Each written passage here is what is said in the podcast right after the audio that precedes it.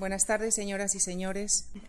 Muchas gracias por acompañarnos esta tarde en la cuarta sesión de nuestro ciclo Poética y Narrativa. En esta ocasión recibimos al escritor Andrés Trapiello, quien el próximo jueves mantendrá un diálogo con el crítico, editor y también escritor Carlos Puyol. Este segundo día Andrés Trapiello leerá además un texto inédito. Poética y narrativa es una modalidad que se inició hace un año con Álvaro Pombo, quien dialogó con el ensayista José Antonio Marina. En dicha ocasión, Álvaro Pombo leyó un capítulo inédito de su novela La fortuna de Matilda Turpin, que meses después obtendría el premio Planeta. Damos hoy pues la bienvenida a Andrés Trapiello. Él es leonés, nació en Manzaneda de Torío, es novelista, poeta, ensayista, editor, tipógrafo y traductor. Es habitual colaborador en prensa, ha dirigido las editoriales La Aventura y Trieste y actualmente dirige La Veleta. Ha recibido diversos premios, eh, citamos algunos de ellos. Es Premio Nacional de la Crítica, Premio Plaza y Janés, Premio Nadal, Premio Fundación José Manuel Lara y Premio de las Letras de la Comunidad de Madrid. Como poeta es autor, entre otros títulos, de ¿Acaso una verdad? Rama desnuda y Un sueño en otro. Como novelista es autor, entre otros eh, títulos, de El buque fantasma, Días y noches, Los amigos del crimen perfecto y Al morir Don Quijote, su más eh, reciente novela. Entre sus ensayos puede citarse Las vidas de Miguel de Cervantes, Las armas y las letras, Los nietos del Cid, El arca de las palabras y El escritor de diarios y subrayo este último libro con, especial cariño, dado que en él se recogen las reflexiones que Andrés Trapiello compartió con nosotros hace ya diez años en un curso universitario de cuatro conferencias impartidas en, nuestra fundación. Andrés eh, Trapiello ha publicado además trece volúmenes de su diario Salón de Pasos Perdidos. Eh, precisamente cuando cuando nos hablaba de sus diarios en el año 1997 en esta misma sala, nos decía que probablemente el diario es el lugar en el que el narrador que ha alcanzado el derecho a poder hablar de sí mismo en público se retira para poder hacerlo en privado, en muchos casos en voz baja. Eh, sin embargo, esta tarde mm, le pedimos no solo que levante el tono, el tono de voz, sino que nos permita asomarnos a ese tono diferente, a ese tono propio, en el que se mezclan lo público y lo privado, la intimidad y la literatura de Andrés Trapiello. Muchísimas gracias. Muchísimas gracias, Lucía. Muchísimas gracias a los responsables de estas actividades de la Fundación Juan March, en las que en efecto hace diez años leí cuatro conferencias que fueron el tronco de aquel libro que se tituló eh, El escritor de diarios. No sé si voy a poder levantar demasiado la voz porque ni es mi estilo ni es eh, el momento porque estoy con un, ligero eh, trancazo y gripe. Y o sea que si me quedo sin voz a media conferencia, pues en fin, la bajaré un poquito más y trataré de llegar al final. Está escrita, prefiero siempre eh, que las conferencias sean habladas, pero sé que las conferencias que se pronuncian en esta casa tienen una cierta importancia, luego se cuelgan en los archivos de voz de Internet. Y no he querido dejar a la improvisación cosas que en cierto modo me importan mucho porque es hablar de algo que no me gusta nada, que es hablar de mí mismo. Y al mismo tiempo eh, no me gustaría eh, que esa voz impostara más de la cuenta, porque siempre me resulta muy antipático impostarla para otros, cuanto más impostarla para mí mismo.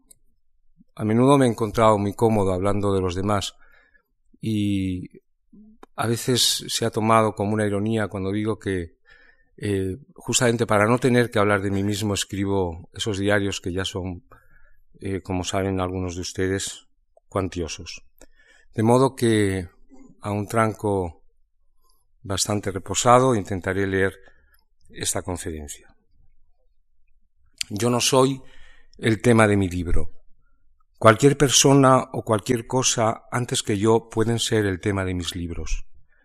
Si no se entendiera de una forma humorística, diría que he estado tan ocupado en escribirlos que ni siquiera me he dado cuenta de que era yo quien los escribía.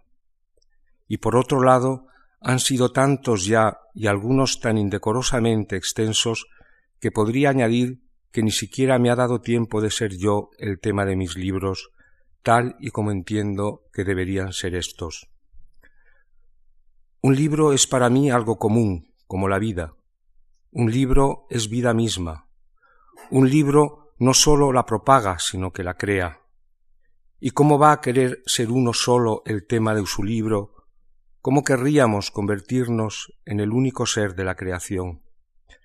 Al contrario, un libro es para mí una suma de cosas, está hecho de todo y de todos, por todo y por todos. De ahí que pensar en un libro lleva implícito pensar en la vida. Digámoslo desde el principio.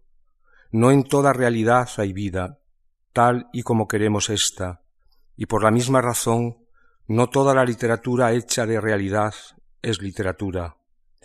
Sólo una pequeña parte de la realidad que hemos de buscar, de escoger y mostrar salvándola del resto de realidad, sólo esa pequeña parte es vida, sólo a ella le damos ese nombre sagrado.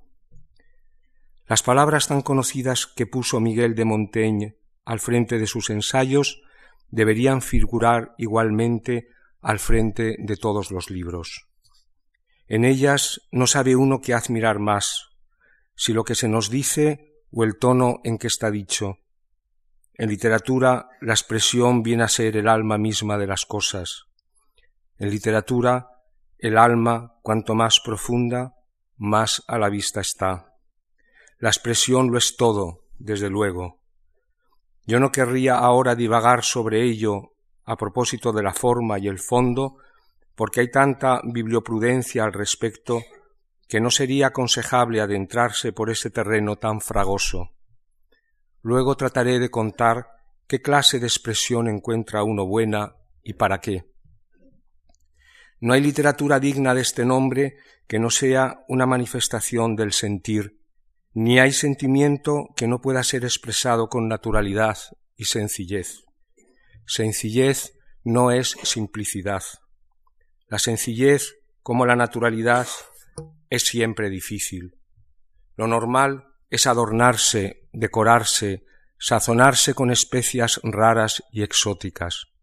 La naturalidad, la sencillez, son como los aires nativos, como el agua del país que bebimos de niños, como los paisajes de nuestra infancia, algo muy comprensible para nuestro corazón y nuestra razón, algo tan inmediato como la luz o la sombra, el calor o el frío, el placer o el dolor, el deseo o la afasia, algo comprensible por todos y casi intraducible. A la traducción de esos sentimientos está dedicada la literatura. En cuanto al sentir, todos sabemos de qué hablamos. Miguel de Cervantes lo resumió en una de esas frases admirables propias de su talento. Lo que se sabe sentir, se sabe decir. Reparemos en que Cervantes pone el acento no en el decir ni en el pensar, no en la expresión, sino en el sentir. Para él sentir es un modo de pensar, como sería después para el tercero de nuestros Migueles, Miguel de Unamuno, que lo formuló de una manera certerísima. Piensa el sentimiento, siente el pensamiento. Pero es que acaso el sentir se enseña, puede aprenderse como nos enseñan los filósofos a pensar? Hay una academia del amor donde se enseña a sus alumnos a enamorarse, como hay escuelas del decir, de la prosodia. Cervantes en realidad no dice que haya que sentir, porque sabe que sentir sentimos todos cuando dejamos de ser hombres comunes. Da por hecho que el hombre siente del mismo modo que destila resina el pino. El sentir nos hace únicos, singulares, superiores. Todo está siempre al borde de la paradoja. La literatura creo que debe de fundamentarse en hombres comunes que se hacen superiores sin dejar de ser comunes.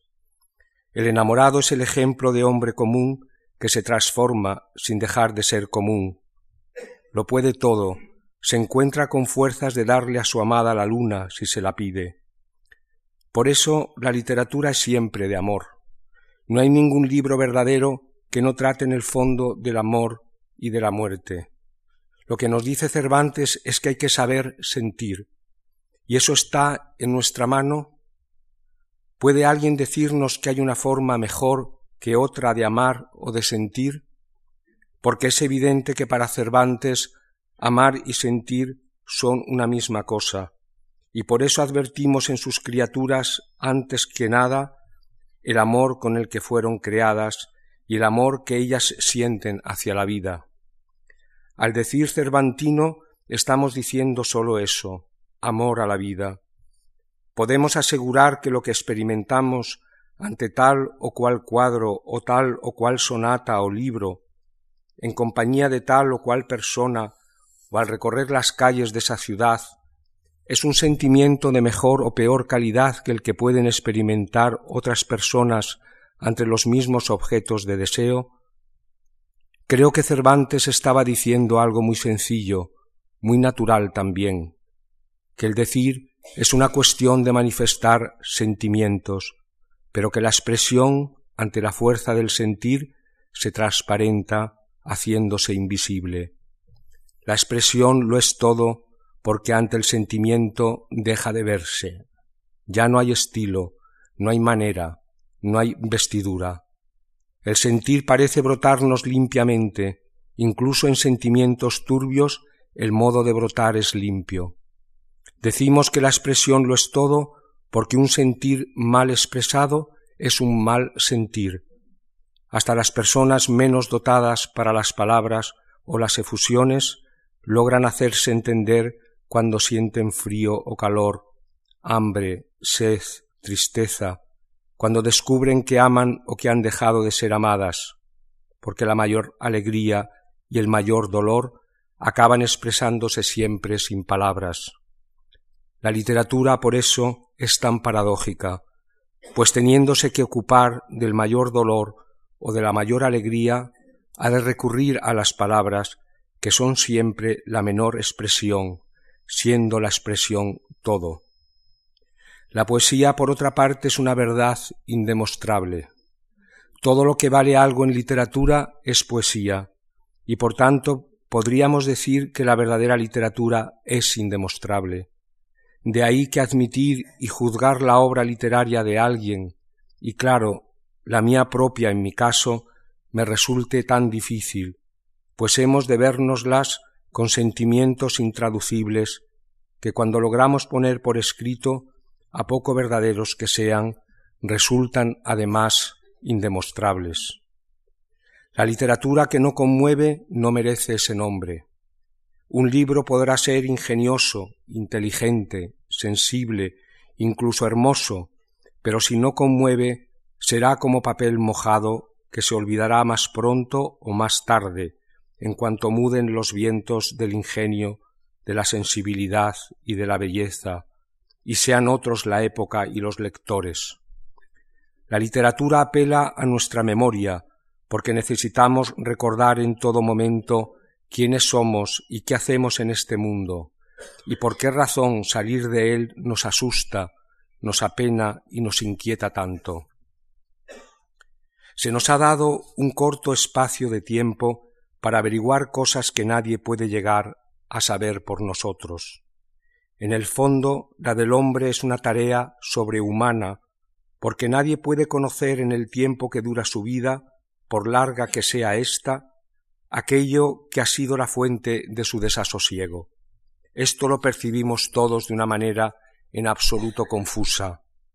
El hombre consciente, aquel que ha pensado sobre sí mismo y lo que le rodea de una manera libre, necesitaría no una ni dos vidas, sino muchas, acaso tantas como la que tienen los ríos, los montes o los valles.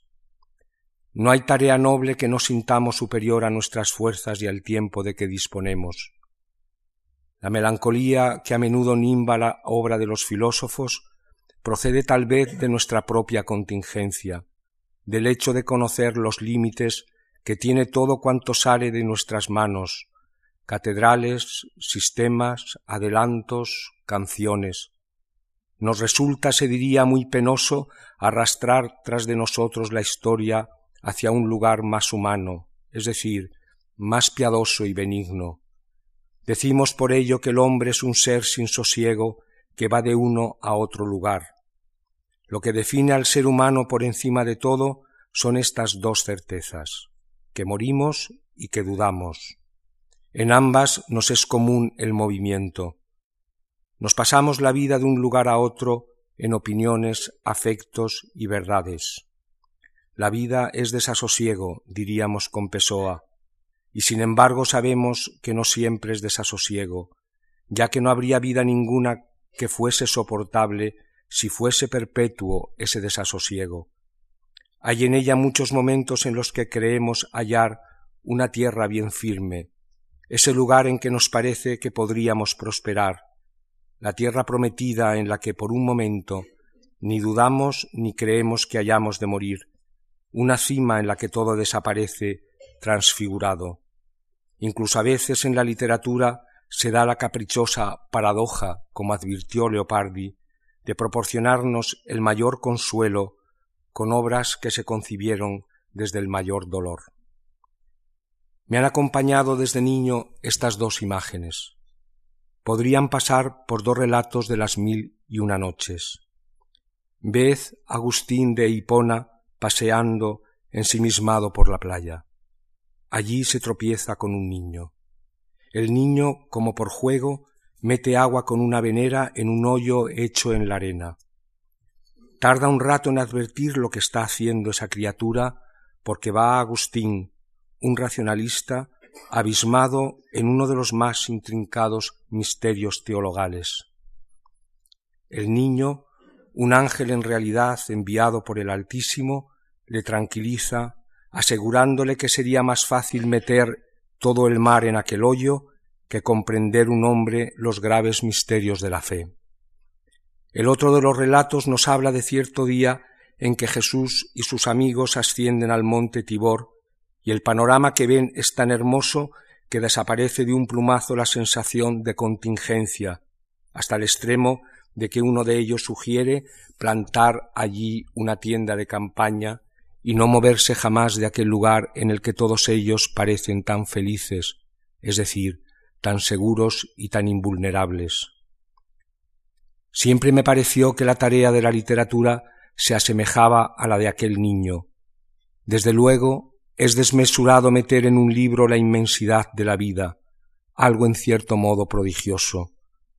Todo escritor consciente de su misión quiere meter en un libro mucho más de lo que cabe en él. Pero a veces ha ocurrido así, y en ese caso el libro viene a ser como una cumbre también desde la que el mundo nos parece infinitamente mejor, y desaparecen de él todas las poquiterías humanas, hasta el extremo de que no querríamos que nunca acabase, porque todo en ese libro se ha transfigurado, transfigurándonos también a nosotros.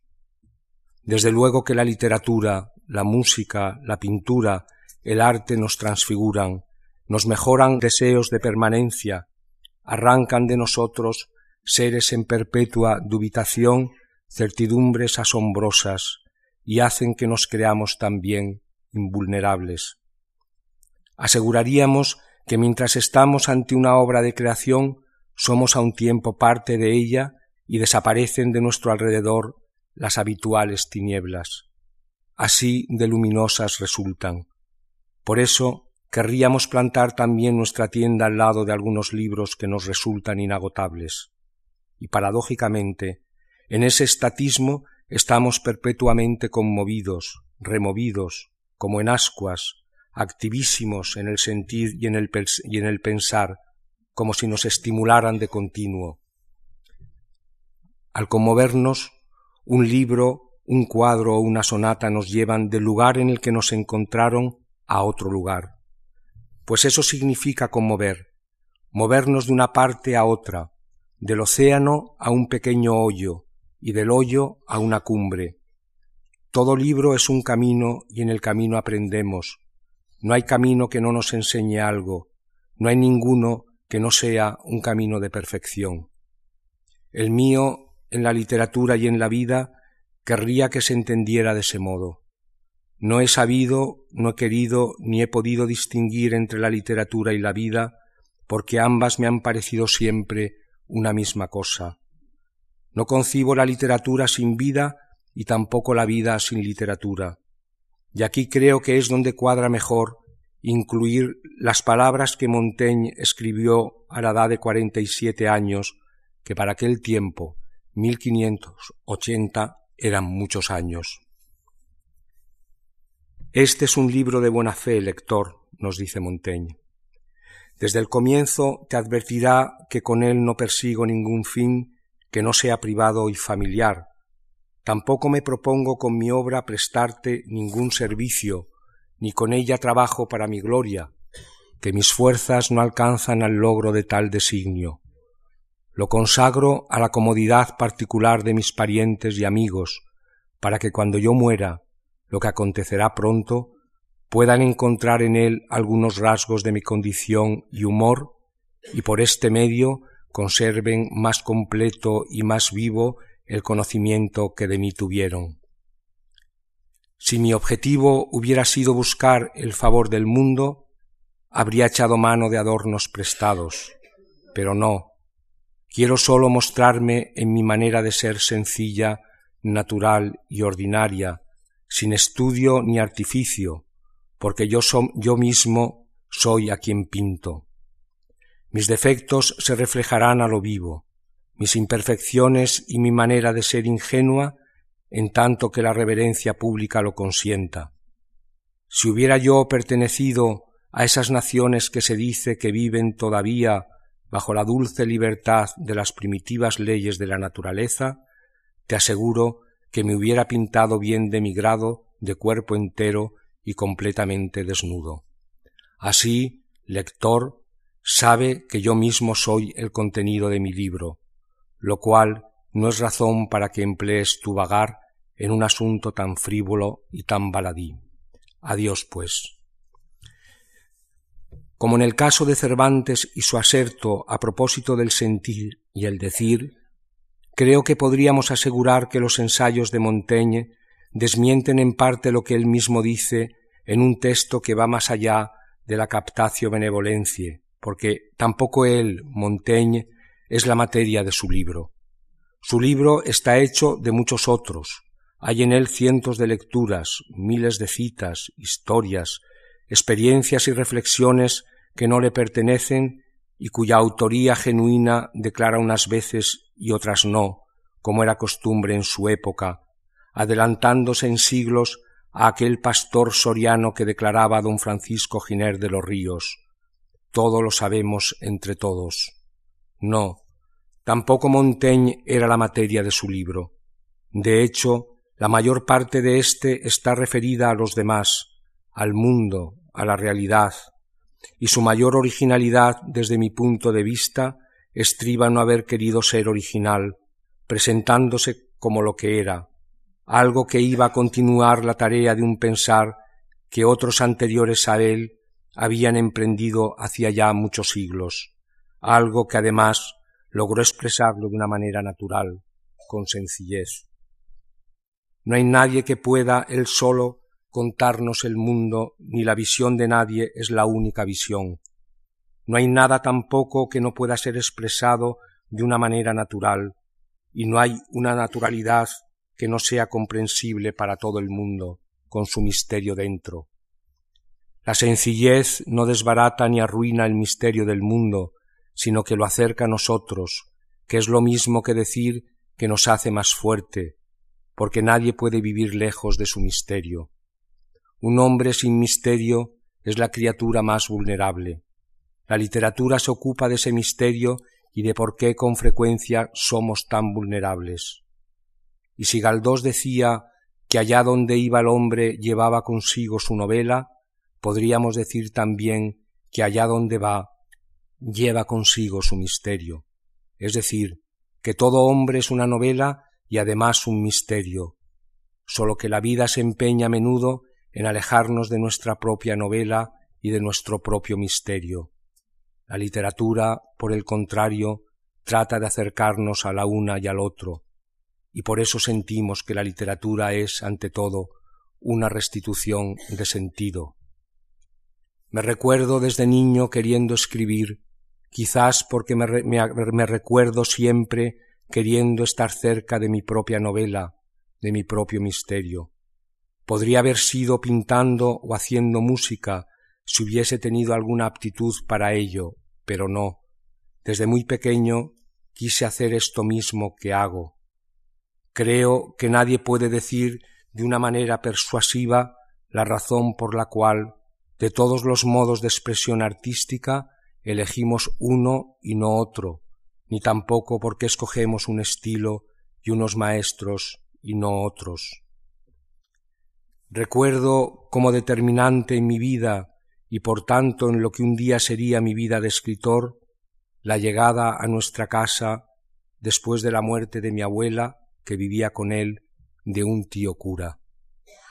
Había vivido hasta entonces en el hospicio viejo de León, donde era capellán.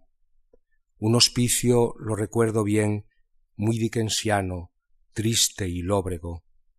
Llegó con su pequeña biblioteca y con otra no mayor, pero sí escogida, que había pertenecido a un tío suyo y por tanto tío abuelo mío, poeta modernista, muerto muy joven de tuberculosis.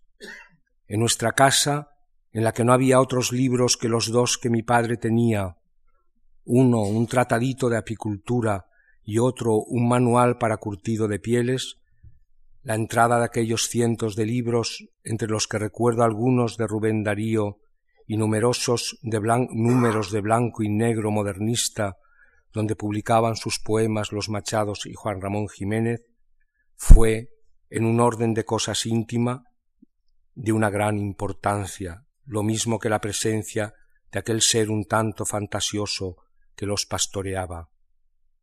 Y empleo la palabra intimidad a sabiendas, pues si algo era harto difícil de lograr en una casa como la nuestra, levantada por mi abuelo para él y sus hijos, y en uno de cuyos pisos vivían mis padres, mis ocho hermanos y yo, y a partir de 1959 aquel tío, que hoy lo veo, ha sido lo más literario que ha dado mi familia, si algo era difícil, repito, era tener un poco de intimidad. La única posible podía alcanzarse en un altillo o desván al que de todos modos teníamos prohibido el acceso. Mi padre temía que pudiéramos pisar el cañizo de la techumbre y caer al vacío, o provocar un cortocircuito con los cables que envueltos en camisas de trapo serpenteaban anárquicamente por las vigas de madera. Era un espacio peculiar entre el techo de la vivienda y la tejabana, muy caluroso en verano y gélido en invierno. Tenía una pequeña claraboya por la que entraba algo de luz y un angosto ventanuco desde el que se columbraban el alfoz de la ciudad y a lo lejos las peñas nevadas. Yo, que por entonces había leído ya el diario de Ana Frank, pensaba, de haber vivido en León a Ana Frank, escondida en este desván, no la hubieran encontrado nunca. En aquel lugar se guardaban algunos trastos viejos, entre otros algunos baúles con los libros que no habían cabido en la casa, y allí, solo, leyendo, a salvo de importunos y búsquedas, pasó uno las horas más felices de su infancia y su pubertad, oyendo a menudo cómo abajo le buscaban y llamaban. Una felicidad difícil de expresar, pues se componía tanto de la felicidad de alejarse de los otros como la de acercarse a su novela, que era, por la imaginación, la misma novela de Ana Frank, de Miguel Ostrogoff, de Robinson Crusoe, de Don Quijote o del Capitán Acá. Una felicidad que se completaba en su alejamiento con una proximidad, pues comprendía muy bien que era tanto más yo cuanto más lejos estaba de mí y de los míos, pues en cierto modo Era así como podía pensar no sólo en mi novela y en mi misterio, sino en la novela de los míos y en su misterio. Desde luego, no entonces, pero sí años después, en una secuencia que sin duda empezó en aquel desván, comprendí que el acto de creación partía de una soledad y acababa en otra, y que algunas verdades no llegamos a saberlas sino a solas. Si tengo que ver el origen de mi vida consciente, he de remontarme a aquel espacio angosto, polvoriento y en medio de la penumbra. Todo lo que me ha ocurrido lo veo siempre un poco fruto del azar, y también de un modo difuso, como esas efigies de contornos imprecisos que aparecen en el papel moneda mirado al trasluz. No llego a entender por qué mi vida derivó hacia unos lugares y no hacia otros, por qué, por ejemplo, salí a edad tan temprana de León, diecisiete años, hacia Madrid, con dos billetes, uno de tercera en un expreso nocturno y otro de quinientas pesetas, para no regresar nunca más. Sí sé, sin embargo, que cada vez que me alejaba del lugar donde partí, me iba acercando más a mi propia novela y a mi misterio, y que cuanto más me he ido alejando de allí, paradójicamente más cerca estaba de aquello. No querría que nadie pensara que con esta manera de hablar trata uno de adornarse y darse importancia, porque ya he dicho antes con Galdós que todos tenemos nuestra propia novela, buena o mala, y nuestro propio misterio. Y no hay unos misterios superiores a otros, como tampoco hay novelas, siendo verdaderas, mejores que otras, por lo mismo que todas las vidas valen en cuanto vidas lo mismo. Por otro lado, no sabría explicarlo, pero a menudo creo que cuanto más me he ido alejando de mi infancia y de aquellos años, más cerca estaba de ellos, acaso porque intuimos todos que la verdadera solución de nuestro enigma nos espera en algún remoto rincón de ella. Claro que se trata de un espejismo que tarde o temprano acaba por disiparse. Todo en nuestra vida es contradictorio, todo difuso, o por lo menos lo ha sido en una vida ciclotímica como la mía. Por lo que he oído o leído, también ocurre así en la de otros muchos escritores, a merced de sus propias apreciaciones, pasando de verlo todo con firmeza a perderse en la niebla, de otorgar a sus escritos algún valor, a quitárselo por completo, a estar seguros de su sentir y su decir un día, y a dudar de uno y de otro al día siguiente. Todo a medio conseguir, decía el pintor Gutiérrez Solana de su propia obra, y a medio conseguir parece que está uno condenado a ver lo suyo también. De hecho, hasta la vida la dejamos a medio vivir siempre, porque para vivirla completa, ya lo decía, necesitaríamos una o dos vidas más. De la mitad de la obra que ha ido uno escribiendo, la conseguida me lo ha parecido acaso porque encuentro en ella algo que la hace muy distinta de lo que yo soy.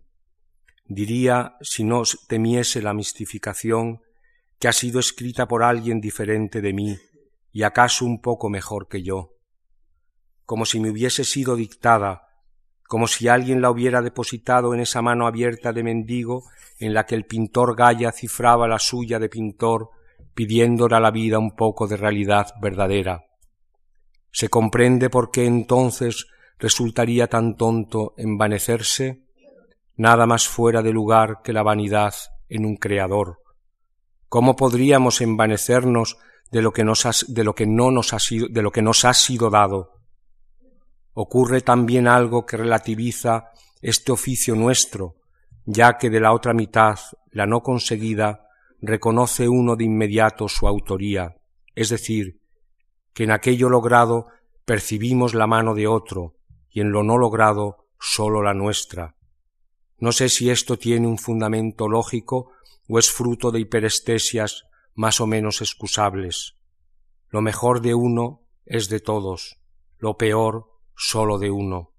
Así es como lo siento. Y sueño, como todos, que un día al abrir los ojos y mirar la obra hecha, vea en ella, claro, un mundo nuevo, paradisíaco, en el que el hombre pudiera quedarse siempre, sin duda y sin temor, vivo, transfigurado, eterno. Nunca me han preocupado ni ocupado las poéticas o teorías literarias. Tampoco las he desdeñado. A menudo he visto cómo los escritores y artistas tenían una teoría o la buscaban después de haber escrito o realizado sus obras y trataban de encontrar para ellas una explicación adaptándolas de una manera oportuna. Al hablar del amor no podemos sustraernos a nuestra experiencia personal, ni tampoco podemos hablar de literatura sin pasar necesariamente nuestras opiniones por el tamiz de nuestra experiencia. Una teoría, sin embargo, no hace mejor ni peor una obra. Como dicen en Castilla tan humorísticamente, una cosa es predicar y otra dar trigo.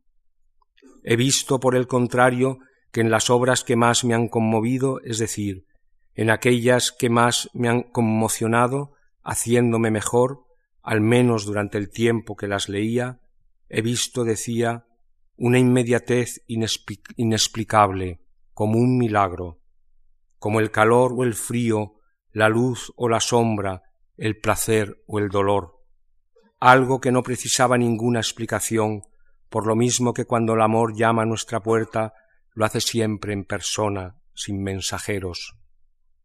¿Acaso veo ahora, tendiendo la vista hacia el pasado, algo en común en aquellos escritores en los que ha buscado uno una orientación, algo a lo que uno querría habérseles parecido? Porque venimos de ese pasado y buscamos entre los, entre los maestros a nuestros contemporáneos. Cuando alguna vez ha dicho uno o ha escrito que querría que sus escritos se parecieran en algo a los modelos que ha elegido, a la Ilíada, a Hamlet, al Quijote, a Guerra y Paz, a Fortunata y Jacinta, a los cantos leopardianos, a las soledades machadianas, a los poemas de Juan Ramón, no estaba diciendo que lo suyo era equiparable, ni siquiera que buscaba comparárseles, porque todas esas obras son igualmente incomparables entre sí, originales y singulares.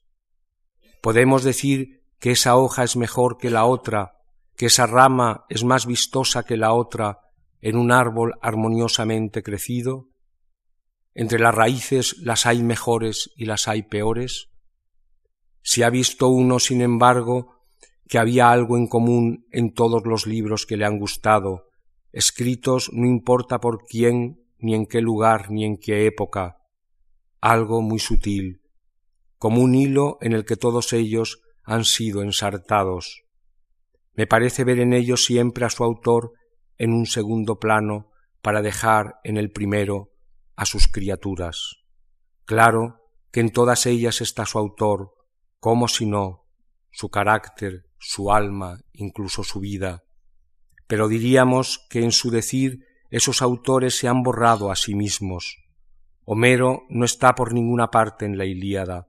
Tampoco vemos a Cervantes en el Quijote, ni a Galdós en sus novelas, y ni siquiera quienes como Leopardi o Garcilaso parecen haber obtenido de sí mismos toda la materia de su escribir, diríamos que están en un primer plano.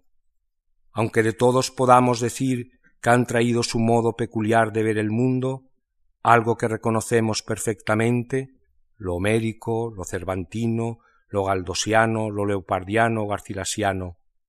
Parecería que no hablan de ellos, si de nosotros, de sus lectores, que han tenido la delicadeza de hablar de ellos de una manera sesgada a través de nosotros, que ellos tampoco fueron la materia de sus libros. Les vemos orillarse no desde luego por una falsa modestia, pues nadie más consciente de su valía que un verdadero escritor, que un creador, sino por delicadeza, para dejar en primer plano lo único que importa. ¿Y qué es lo único que importa para ellos? Desde luego no su persona ni su ambición, tampoco el arte ni la, ni la literatura, ni siquiera el libro o el cuadro o la sonata ya realizados. Han comprendido que lo único importante es la realidad el acto de elegirla, de vivirla. Lo decía Cervantes, es la manera de sentir la realidad lo que cuenta. Lo demás viene solo, la expresión viene sola por sí, natural, sin malicia ni artistizaciones ni novelerías, llega a nosotros inocente como el habla en el niño. Sabido esto, el escritor ya no le disputa a la realidad el tema de sus libros, porque comprende que es la realidad escogida por él, el mejor novelista, insuperable siempre. Cuando eso ocurre, y ha ocurrido en el Quijote, en Guerra Paz, en Fortunata, comprendemos que no estamos ya ante unas historias más o menos ingeniosas y deslumbrantes, sino ante una vida tanto o más real que la nuestra, y advertimos, un tanto asustados y conmovidos, que sus protagonistas, esos Don Quijote, Pierre o Fortunata, tienen incluso más sustancia humana que sus creadores. Ha encontrado uno siempre en ellos el mayor prodigio de la literatura, cuando lo que era ficción se hace carne y esos personajes acaban siendo nuestros semejantes. Habló Machado de una poesía que hablaba de un tú esencial.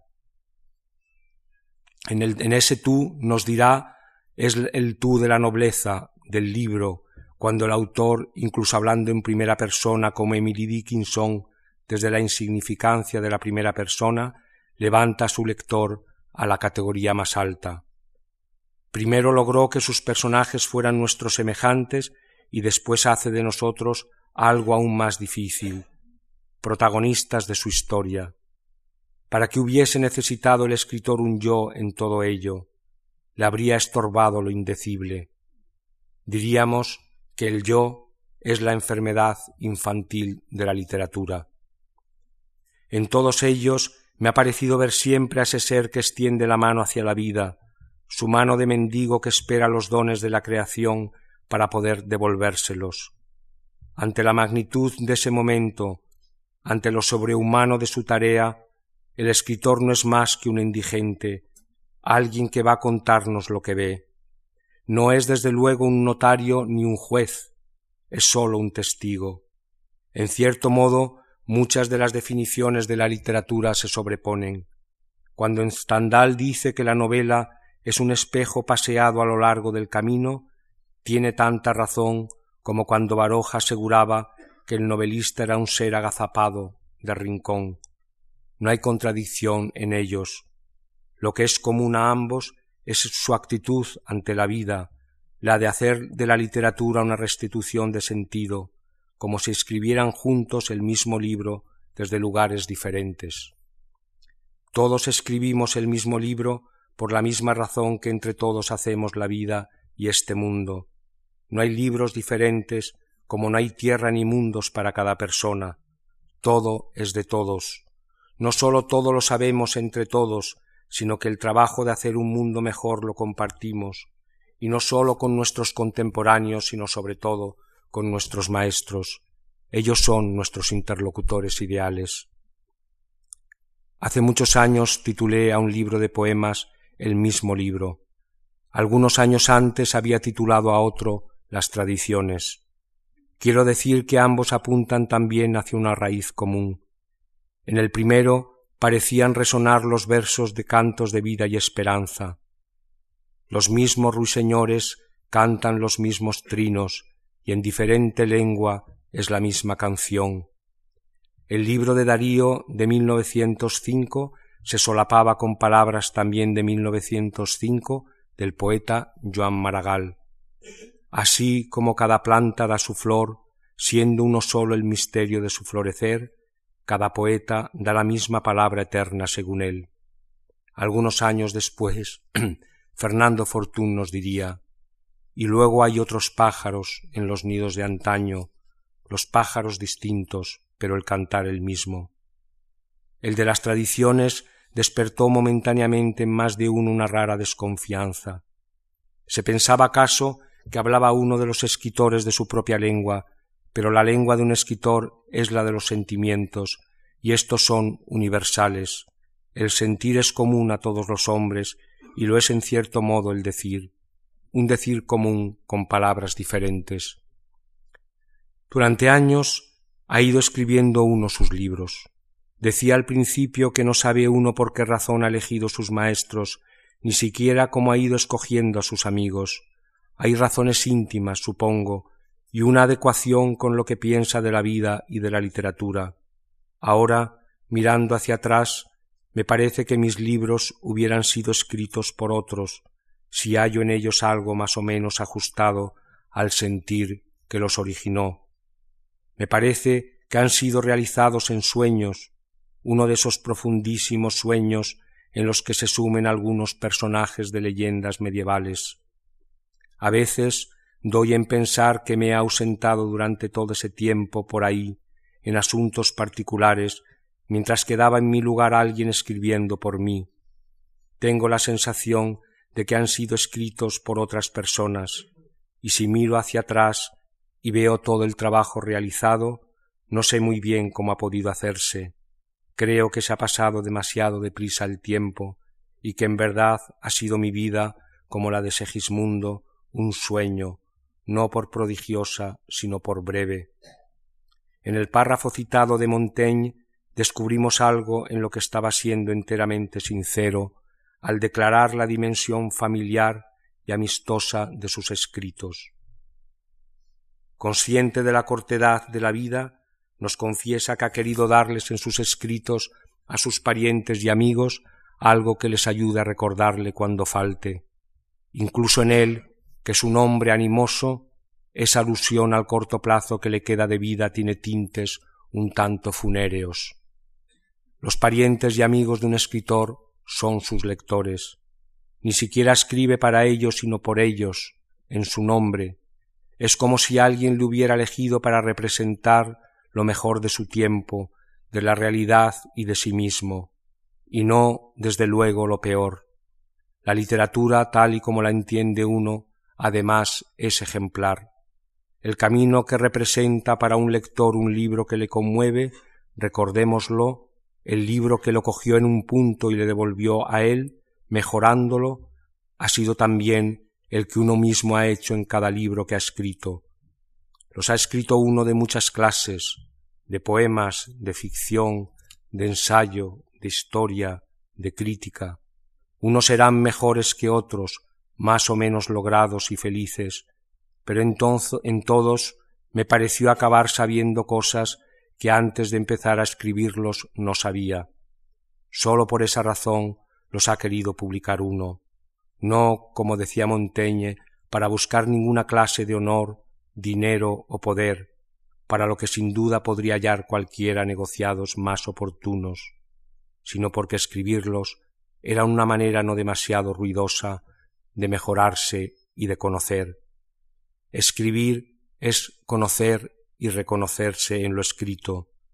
Desde hace veinte años lleva uno escribiendo en su cabeza un libro sobre el rastro, para el que ha pensado incluso la dedicatoria, a los que nunca encuentran nada, porque en nuestro mísero rastro es donde más palmariamente ha visto uno que sólo encontramos aquello que reconocemos, es decir, que el hombre en cierto modo sólo busca aquello que ya ha encontrado, tal y como nos lo decía Platón en su mito de la caverna. La literatura es por eso un lugar de reconocimientos y de restituciones, con un, con un lenguaje intraducible para llegar a verdades indemostrables. En eso ha sido uno empleando, en eso ha ido uno empleando su vida, en eso la emplea a diario. Tratándose de un diario algunos han creído que en el salón de pasos perdidos no ha hecho otra cosa uno que hablar de sí mismo, que en este al menos sería uno el tema de su libro. Pero si en alguna parte no está uno es en el salón. Créanme, nadie da para más de mil páginas, y esa es una obra que ha doblado con creces esa cantidad hace ya muchos años. Siempre ha dicho uno que un diario de esas características podía escribirse porque en él su autor hablaba de todo el mundo menos de él. Y si esos libros han gozado de ese puñado de lectores fieles, es porque seguramente han comprendido que su autor hablaba de ellos, en su nombre y no de sí mismo.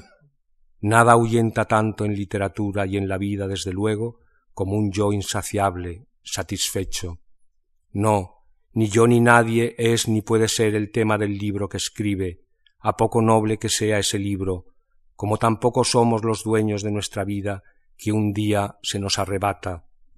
Estamos aquí para dar testimonio de algunas cosas cercanas y valiosas y a ser posible de una manera clara y sencilla, con naturalidad.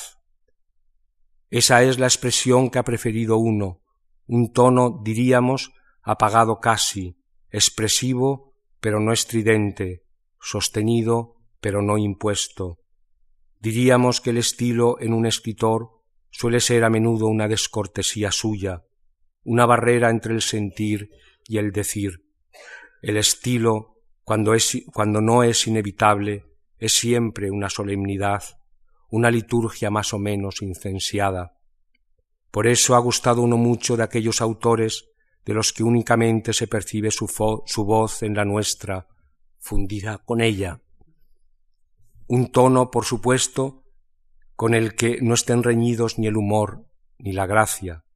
El libro que nos conmueve, llevándonos de un lado para otro, suele hacerlo además en volandas, a un palmo del suelo, como el humor. Cualquiera que quisiera acercársenos será nuestro pariente y nuestro amigo. Para ellos escribe uno, en eso Montaigne no se equivocaba. Todo lo sabemos entre todos, todos escribimos el mismo libro, todos volvemos la vista atrás a nuestro pasado en busca de nuestra novela y nuestro misterio, nuestras tradiciones. En mi caso, no sólo no soy el tema de mi libro, sino que ni siquiera ha leído uno la mayor parte de los libros que escribió. ¿Podría leer los viejos teniendo que escribir los nuevos? De muchos no tengo ni siquiera una idea precisa, y de otros oigo hablar como de criaturas que le han sido presentadas por primera vez.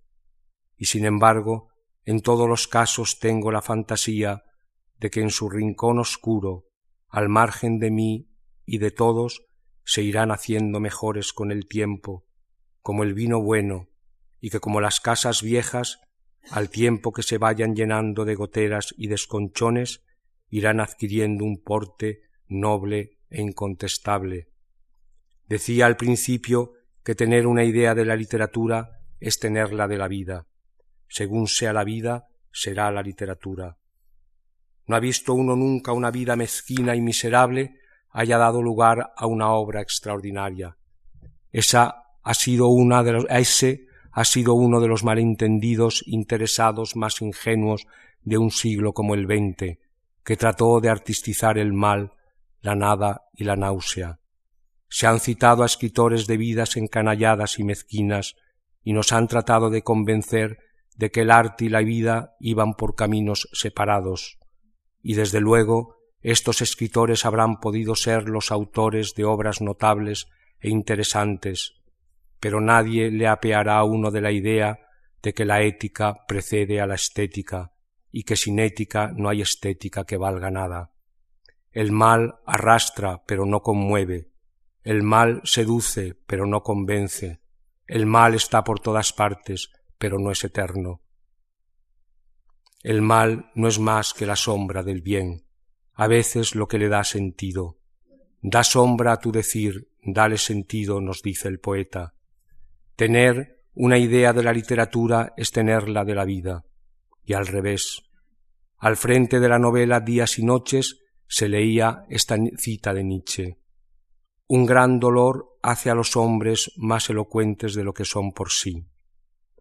Si uno ha podido ser acaso más elocuente de lo que es por sí mismo, es, supongo, por el dolor, el dolor de, no estar solos y el dolor de estar solos, el dolor de vivir y el dolor de morir, el dolor de amar y el dolor de haber dejado de amar o no ser amados, y el dolor, sobre todo, de ver cómo uno va completando su propia novela al mismo tiempo que lleva llegando al final de su vida, empezando su sentido por una despedida, junto al dolor de comprobar que cuanto más cerca cree estar de su misterio, más indescifrable le parece éste y sin embargo, pese a todo eso, no se ha olvidado uno nunca de quienes le han enseñado en sus libros que son vida, que ésta no sólo estúpida, ni cruel, ni miserable, ni absurda y sucia, sino también gracia, grande, generosa, sin costuras hospitalarias.